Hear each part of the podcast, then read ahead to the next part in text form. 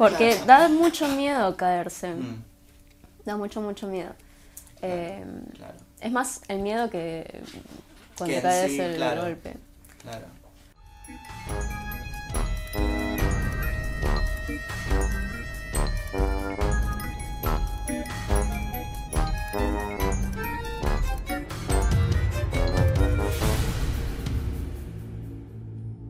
En Instagram siempre encontramos perfiles que nos llaman la atención. Siempre va a haber gente extravagante que nos va a mostrar un poco de su mundo a cambio de unos likes. Y fue precisamente así como la conocí a Neris, en un posteo de la productora Twisted Factory. Ahí mostraban a una chica maquillada de zombie que tenía o un efecto especial muy realista o realmente le faltaba un brazo. Eso me generó mucha curiosidad y entré al perfil a ver. Ahí me encontré con que no solo le faltaba un brazo, sino también una pierna. Y supe que no solo se dedicaba al cosplay, sino también hacía modelaje y posaba para fotos eróticas fetichistas. Realmente quedé fascinado por su imagen, por su actitud y quise conocerla. Y fue así como llegué a la casa de Jorge y Mari, los responsables de Twisted Factory, quienes en ese momento recién terminaban de maquillar de zombie una vez más a Daenerys, y me puse a charlar con ella.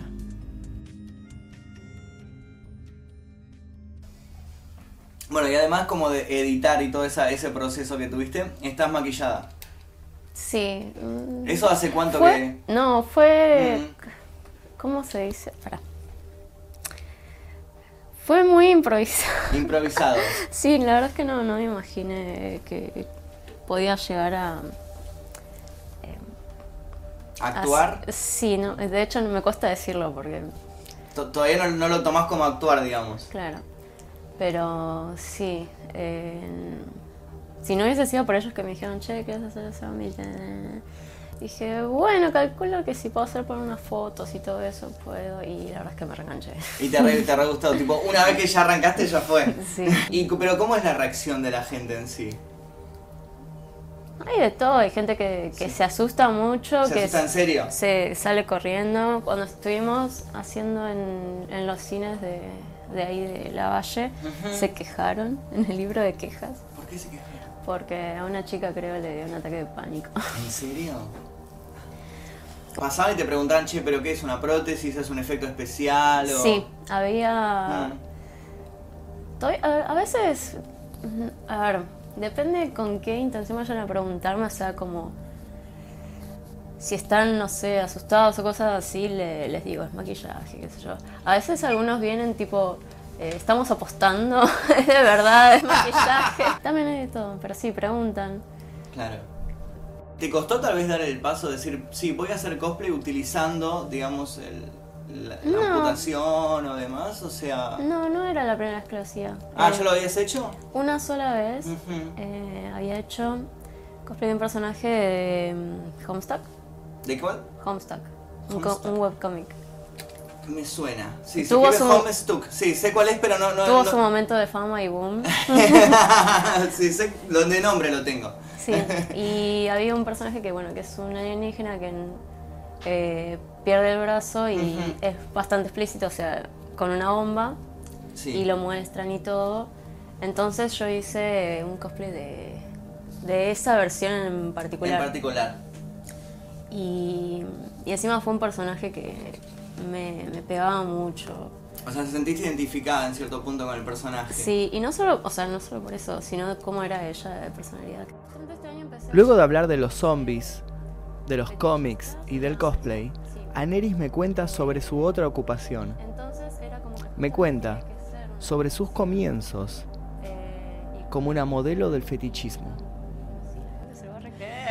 Empecé haciendo un workshop de justamente fotografía erótica y fetish con Laura Angueira y, y me copé demasiado, además de que Wow. pegamos muy buena onda. Sí. Eh, entonces, bueno, en el siguiente workshop eh, ya estaba como modelo. Ya modelo, Sí, fue- fue como un gorro al otro, ya está, soy- ya está, soy yo. Sí, porque encima me vieron eh, y empezaron a llegar así todos los seguidores propuestas. Ya me habían propuesto algunos de hacer fotos, pero em, como que estaba todavía ahí medio oculta, medio no. Claro, todavía, todavía, digamos, claro, te costaba tal vez mostrarte un claro, poco, ¿no? no, no sé.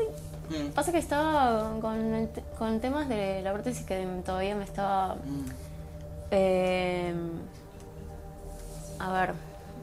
No, no un tema de confianza, no, Mm. autoestima, sino que me costaba caminar. Ok. Entonces yo sentía como, no, necesito caminar bien para una sesión de fotos, lo que sea. Ujú. Sentía esa, esa presión que todavía la siento un poco. Karen, con respecto a, a movilidad, vos tenés una prótesis en esa pierna también. Sí. Claro. Y Claro. mm, puedo caminar bien y Mm. puedo trotar un poco, aunque ahora estoy un poco fuera de forma, pero puedo. A mí lo que me pasa es que por ahí si me pongo nerviosa, eso me juega en contra, pero O sea, por ahí si lo pensás, digamos, si lo pensás, decís, Sí. estás concentrada en caminar, por ahí ahí te cuesta caminar. sí, porque da mucho miedo caerse, Mm, da mucho, mucho miedo. Eh, claro, es más el miedo que cuando Que caes sí, el golpe. claro. Fue como aprender a caminar de vuelta, básicamente, ¿no? Em, O, o no fue tan, no, tan difícil. No, pero yo sé que es una cuestión, por lo que me dijeron a mí, que aprendo muy rápido Rápido. con respecto a otros pacientes que también vi como eh, también empezaban a caminar y todo eso. El lo que me costó a mí fue eh, salir de la depresión Claro, entiendo. y decir, bueno, Mm. voy a... Ponerle ganas. Voy a la ortopedia, voy Mm. a pedir una nueva prótesis, ta, ta, ta, empe- volver a rehabilitación, porque había ido, pero sin ganas. Entonces, sin ganas, no, no aprendí a hacer nada. Por ahí caminaba, pero caminaba mal, me hacía doler y... Entiendo. Al charlar con ella me encontré con una chica inteligente, con ideas muy claras y con muchas ganas de seguir viviendo. Algo que contrastaba con la historia de su pasado que me había contado. El 16 de diciembre del año 2010, Aneris, agobiada por la depresión, que es una enfermedad mental que todavía no tiene en la sociedad una atención apropiada y muchas veces es subestimada, decidió que no quería seguir viviendo más en este mundo y se lanzó debajo del subte. Pero obviamente su historia no terminó allí y sobrevivió para contarlo. Por eso, me intrigó saber cómo fue el día después. Cómo fue enterarse que seguía aquí con nosotros. Lo que te sucedió. ¿Cuánto tiempo más o menos te Ah, Son 8, casi 9 años. Mira. Fue el 16 de diciembre del 2010. Sí, 2010. así que sí, eh, Ah, 8 hace un años. montón de tiempo. Mira, pensé que era algo más reciente. No, Mm, no, justamente lo que, mm, lo que más me llevó fue salir de la depresión, claro. pero un montón. claro. Es que me imagino, digamos, o sea, lo, lo que por ahí me cuesta imaginar es cómo, cómo es el día después de decir, ok, estoy acá, tipo, tengo que seguir adelante con esto, con la vida, digamos. Eso es difícil, ¿no? Costó, costó mucho, Mm. pero mucho, justamente por eso. Mm. Si bien yo venía con, con mis problemas eh, psicológicos y todo eso, lidiar Mm, con el, bueno, esta es mi vida ahora y encima tengo que ocuparme también de mi salud mental. Claro. Eran ya dos cosas y bueno, por eso fue que me llevó, ¿cuánto- ¿cuántos años tenía? Sí, cuatro años más, que recién a los 20, en, una- en mi última internación, eh, salí de ahí con, con ganas de realmente vivir, porque antes es como que quería, pero no me lo tomaba en serio. Y, y cosas así. Bueno, un, un motivador es em, el cine. ¿El cine? Sí. Y ay, es que me da vergüenza decir, no, no eso, sino tengo dos motivadores. Bueno, tres. Correr, que ya lo estoy cumpliendo. El cine. Y el tercero tiene que ver con que siempre tuve muchos. siempre tuve muchos sueños, no pesadillas con apocalipsis, zombies. Wow. Entonces, es- siempre estoy como, va a venir, va a venir, va a venir, tengo que aprender a correr. y lo, disfruto lo disfruto mucho, no, Claro. no son pesadillas. Lo de querer sobrevivir si es que se presentaba un apocalipsis de verdad, fue como, no, para sí, quiero vivir, quiero vivir, quiero sobrevivir. Tuvimos una charla extensa de más o menos 30 minutos que por la censura de YouTube no puedo subir completa aquí. Pero van a encontrar en su versión extendida en mi Patreon. Voy a dejar el link acá abajo en la descripción. Ahí hablamos de sueños, del pasado, de gustos y por supuesto del fetichismo. Y atrás estoy viendo, ¿ella, ella es tu pareja? Sí. ¿Cómo estás? Agarrate tomando. La agarré tomando ahí Pepsi. ¿Cuánto, cuánto hace que están juntas? Cuatro años. Cuatro años, un montón. Sí, un montón, en serio. ¿Y siempre son de hacer tipo personajes juntos o cosplay en conjunto o es ahora que empezaron? No, siempre fuimos de hacer cosas juntas. eh, Bueno, entonces ahora la vamos a acompañar y vamos a ver, vamos a filmar un poquito cómo es el rodaje este. sí. Sí, van a ver cómo me, me muevo toda. Quiero ver, claro, quiero verte en acción. eso.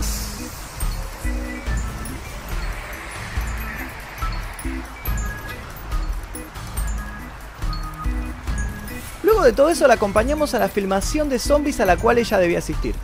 Ahí nos topamos con un grupo de más o menos 50 personas caracterizadas como muertos vivientes y listas para filmar. Entre toda la gente se me acercó Julio Rembado, quien se identificó como el autor de un libro llamado Buenos Aires Z, una narración que cuenta una invasión zombie en Capital Federal, y tuvimos una charla bastante interesante. ¿Esto qué, esto qué es? ¿Como, una, como un tráiler para el libro, digamos? Eh, el trailer lo tenemos hecho. Ok. Eh, si buscas ahí en YouTube, pones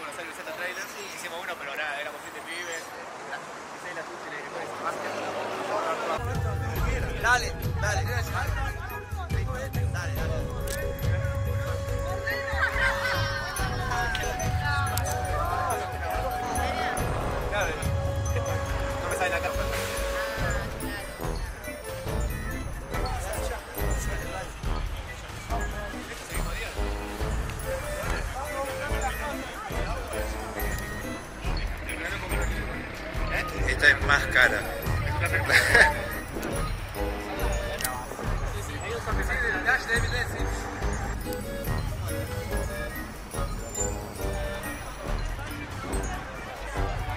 Luego de todo eso nos sacamos una foto, filmamos una promo para la Walking XP, que es un evento de zombies que se va a realizar acá en Capital el 6 de octubre y en donde Aneris y yo vamos a estar presentes.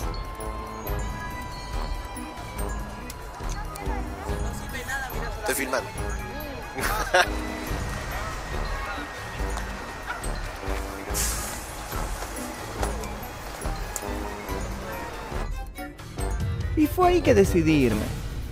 Mi charla ya se había realizado y había podido ver a Neris en acción, actuando con mucha pasión como un zombie, un personaje que había muerto, pero volvió a la vida. Y fue ahí cuando aprendí que tenemos segundas oportunidades todo el tiempo y que muchas veces depende de nosotros animarnos a aprovecharlas.